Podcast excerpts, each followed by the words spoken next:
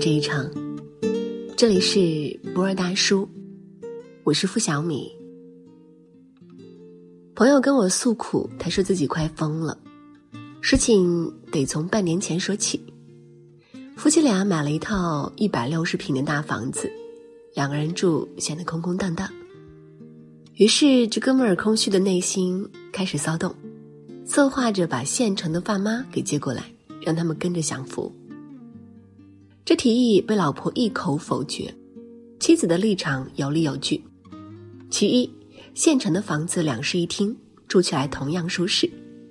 其二，老人在县城住了大半辈子，喝茶、打牌、嗑瓜子，随时都能约到伴。搬到大城市来，反倒无聊。其三，也是最重要的一点，跟公婆一起住，迟早会闹家庭矛盾。别说婆媳关系容易破裂，怕连夫妻关系都保不住。这哥们儿就不信邪了，哪能呢？在他看来，老婆是个好老婆，老妈也是个好老妈，老婆和老妈住一块儿，一定能够其乐融融，快活似神仙。再说，就算现在不搬，等两人有了孩子，不还是要老人过来带吗？就这样，经历九九八十一回合的论战后，这哥们儿终于如愿以偿，愉快恭迎爸妈入住新家，他的发疯史也开始了。搬进来没多久，婆媳就大吵了一架，原因是妻子的娘家人过来串门了，哥哥嫂嫂带着孩子，一家三口想留宿一晚。妻子说：“去酒店开个房间吧。”老妈马上嘀咕了：“开个房间好几百，家里不还有一间房吗？收拾收拾不也能住吗？”那间房子原本是留作儿童房的，空间小倒不说了。关键只有一张一米四的儿童床，哥哥嫂嫂带着孩子，一家三口怎么睡得下？结果还用说吗？为了这事儿，婆媳俩闹得不可开交。妻子说：“花的又不是你的钱，凭什么亏待我娘家人？”老妈说：“花钱这么大手大脚，这个家迟早被你败光。”这么一闹下来，娘家人也不敢留宿了。找了个理由，连夜回老家了。妻子把自己锁进房间里生闷气，老妈呢，坐在沙发上一边数落一边抹泪。这哥们儿这才知道头大，他没心没肺活了这么多年，哪做过这种夹心饼干呢？一边是老婆，一边是老妈，他能怎么办？横竖只有一招，装死。接下来的半年里，他把装死的精髓发扬的淋漓尽致。天知道两个女人怎么这么爱吵架，一件羊绒衫洗坏了吵，出门忘关灯了吵，就连菜做的咸了淡了，婆媳俩都能在饭桌上闹翻脸。他试图让老妈少嘀咕，不该管的事别管。话还没有说出口，老妈就泪珠连连：“你以前从不跟我顶嘴。”自从娶了她进门，他又试图去说服妻子多多体谅老人，别咄咄逼人。谁料妻子当场就发飙了：“到底是谁咄咄逼人？你们一家人欺负我一个？好吧，两边都是马蜂窝，头哪都是馒头包，他还能咋样？只能够装聋作哑，爱吵吵去，他当看不见。”连同那个几十年前就见过大场面的老爹，父子俩一起失明失聪。只要这对婆媳不大打出手，他们就坚决不会插手。然而，装死并不解决问题啊！家里的战争一次次升级，婆媳俩甚至到了水火不容的地步。一个屋檐下，谁也不理谁，一旦开枪说话，必定夹枪带棒。再来一条导火线，直接就。火星撞地球，就连夫妻俩原本计划的备孕，都被无限期搁置了。妻子说了：“我不愿意让孩子出生在这样的环境里。”这哥们儿一下慌的不行，急巴巴来诉苦：“早知道会闹成这样，我打死也不让他们住一块儿啊！”嗨，男人的执念真可怕。天知道为什么，天底下的男人都有一个天真的心愿。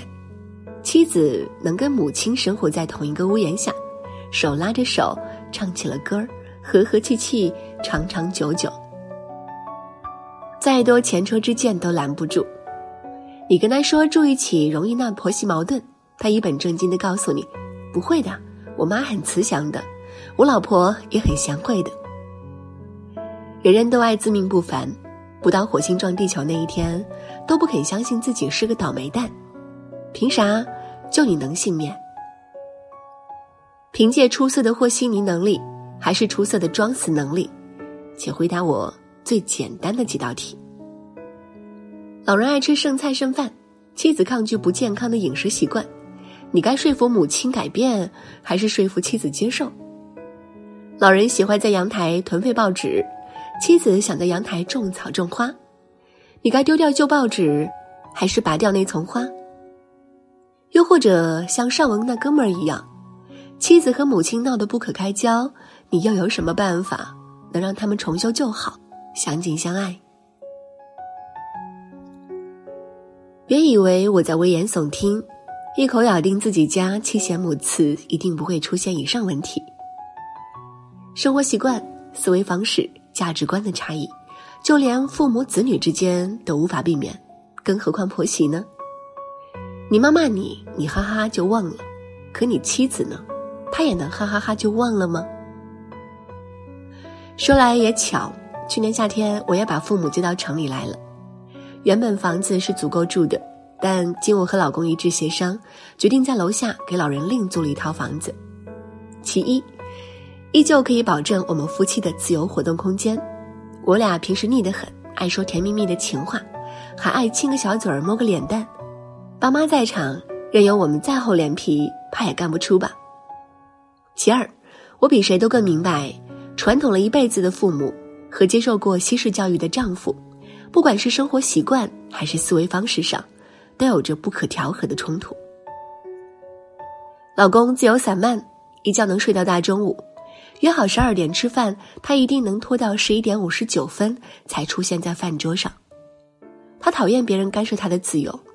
不喜欢有人打听他的私事，甚至脏袜子散落了一地，都抗拒有人帮忙收拾。脏不脏是他的自由，旁人无权剥夺这种自由。可是这些道理，我一个都无法跟爸妈说清。他们跟无数老人一样，心急热情，为儿女操碎了心。十二点的车票，他们八点钟就能来敲房门，生怕你赶不上。家里有一点风吹草动，他们就眼巴巴的来打听。至于脏袜子散落了一地，救命！我爸看了会直接动手打人。让他们住一块儿，光是想想都觉得不可思议。我是疯了才把自己往火坑里推。顽固的父母和自我意识强大的丈夫，弱小而无助的我，哪头敢得罪呢？而事实证明，距离果然产生美。我们隔着一碗汤的距离，一处吃饭，偶尔也一块去玩耍，平时各过各的，彼此别提多自在了。爱亲亲，爱抱抱，岳父见了女婿依旧客客气气，棒呆。这叫啥？智慧？不，这叫自知之明。我从一开始清楚自己的实力，我既摆不平爸妈，又摆不平我丈夫，我只能认怂，把祸根掐死在摇篮里。换的家宅平安，可是很多男人都没有这样的自知之明，他们连说服老妈别吃剩菜的本领都没有，却妄图让两个女人和谐相处、幸福美满。天知道哪来的自信？过分自信往往跟纸上谈兵划等号，真到了要紧关头，他们又通常依赖逃避来解决问题，要么像上文那哥们儿一样，把装死贯穿到底。要么就只能和稀泥，强迫其中一方隐忍退让。一两次或许可以，但长期隐忍退让，谁又受得了呢？这就好比一个烟囱，气鼓鼓的往外冒烟，你为了净化空气，大手一按，把烟囱的一头堵住了，万事就太平了吗？不，烟只能越积越浓，直到某一个临界点，一腔热气。直接炸了。这也是为什么看起来极为鸡毛蒜皮的婆媳矛盾，竟闹得那么多家庭分崩离析的原因。没人有这个本事，去彻底疏通烟囱。说一千道一万，没有金刚钻，别揽瓷器活。没有苏秦说六国的本领，就别试图去挑起两个女人的战争。这里边的麻烦事儿，可比任何一个职场案子都难断。要知道，你可是一个连老婆和妈妈一起掉水里这种模拟题都回答不好的脆弱宝宝呀！干嘛非得作死，把自己往真枪实弹上对？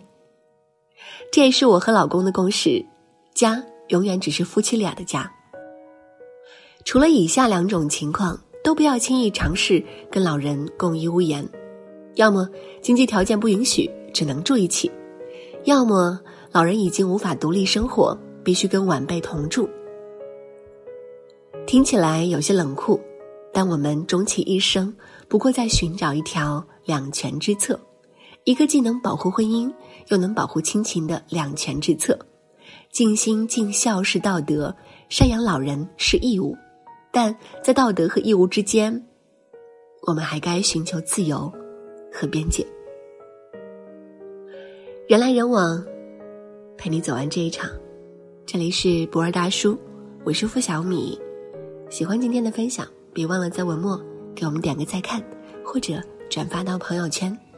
晚安。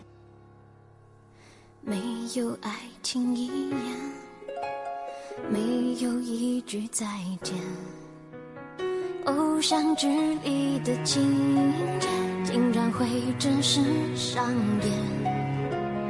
你搂着他的肩，对我视而不见。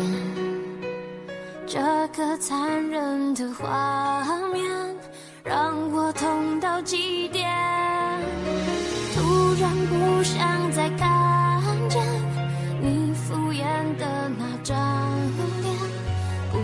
听你说的谎言，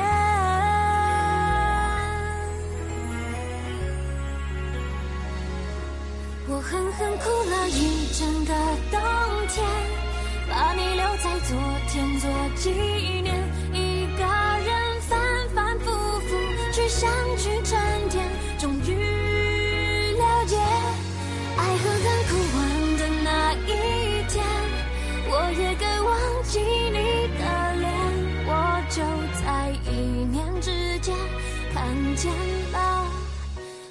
天。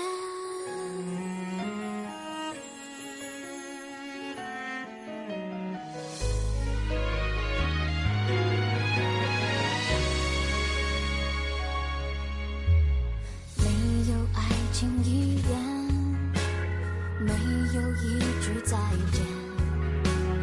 偶像剧里的情节，竟然会真实上演。你着他的肩，对我视而不见。这个残忍的画面，让我痛到极点。突然不想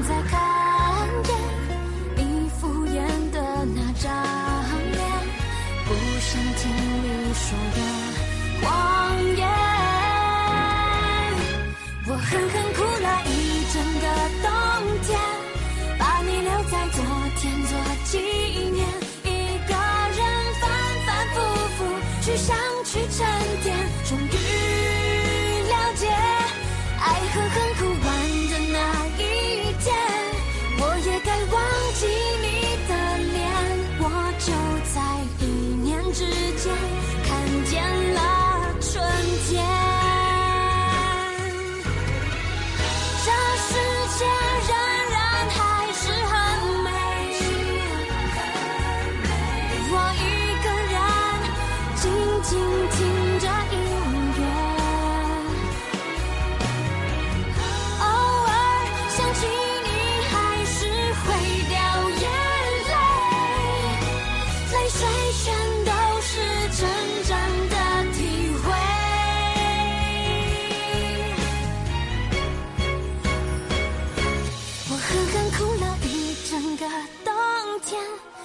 你留在昨天做纪念，一个人反反复复去想去沉淀，终于